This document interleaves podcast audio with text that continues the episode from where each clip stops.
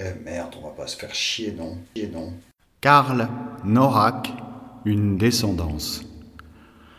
Le courage nous demeure parfois tel une épine que l'on ôte du pied et que l'on garde en poche, pareil à ces objets ramassés dont l'inutilité soudain retrouvée convoque en nous quelque charme. Cette épine, qu'un tissu arracha de haute lutte à une ronce, à une rose, à un combat, demeure là, parmi les papiers du soir, les légers creux d'encre de la nuit ou la petite monnaie de nos lâchetés.